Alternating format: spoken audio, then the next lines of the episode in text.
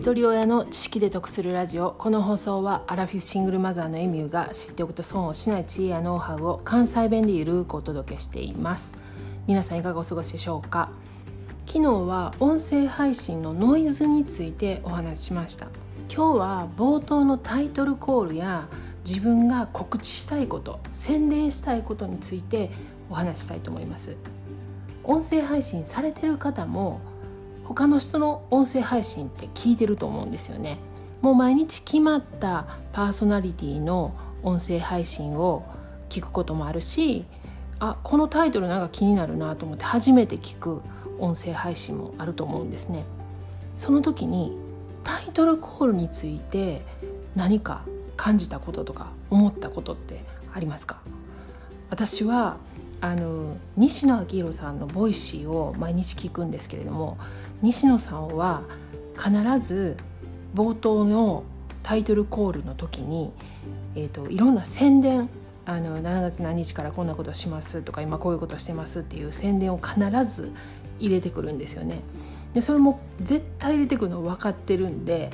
西野さんの配信聞く時は必ずその部分をスライドさせて手で早送りして途中から聞くようにしています。でこの宣伝や告知っていうのは西野さんぐらいの視聴者数がある方は冒頭に持ってきても全然 OK なんですね。それでも聞きたいっていう人がいてるんでもしくは私みたいにそこを飛ばしてでも途中から聞くっていう人がいてるんですね。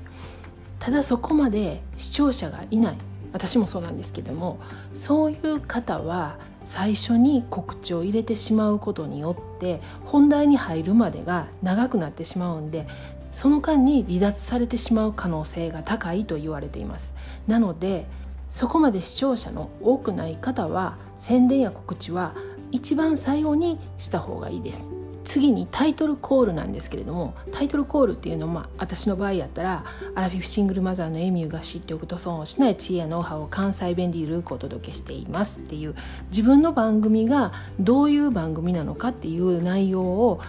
端的に伝える部分ですね。でこれはできるだけ短い方がいいと言われています。なぜなら初めて聞いてくれる方にとってはこの「タイトルコールっていうのは、まあ、長くてもどういう人なんかなっていうのが分かるからいいんですけれども毎日もしくは頻繁に聞いてくれるリスナーさんからするとこのタイトルコールはもう毎日同じことを言ってるわけなんでそこまで必要ではないんですよね。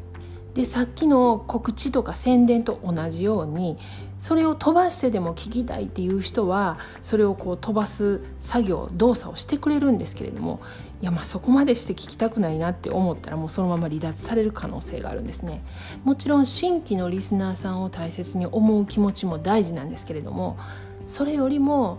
自分の配信を毎日聞いてくれるコアなファンの方が心地よく聞ける配信内容であることの方が優先するべきことなんじゃないかなと思います。あのもちろんね中にはいやいやそんなん気にせんでええよタイトルコール長くてもちゃんと毎日聞いたんでっていうめっちゃ優しい人もいてると思うんですけれども、まあ、音声配信で実績を上げてる方とかそれを収入にされてる方なんかは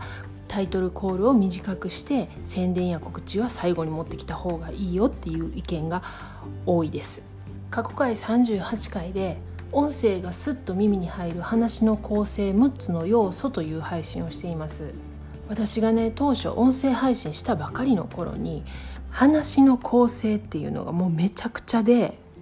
後から聞き直しても自分で何言うてんのか全然わからなかったんですよね。聞いてる人が理解しやすい伝わりやすい話の構成っていうのがあるんですね。それを勉強した時にその内容について配信しています。概要欄にリンク貼っておきますのでよかったら合わせて聞いてみてください。では最後までお聴きいただきありがとうございました。今日も笑顔で。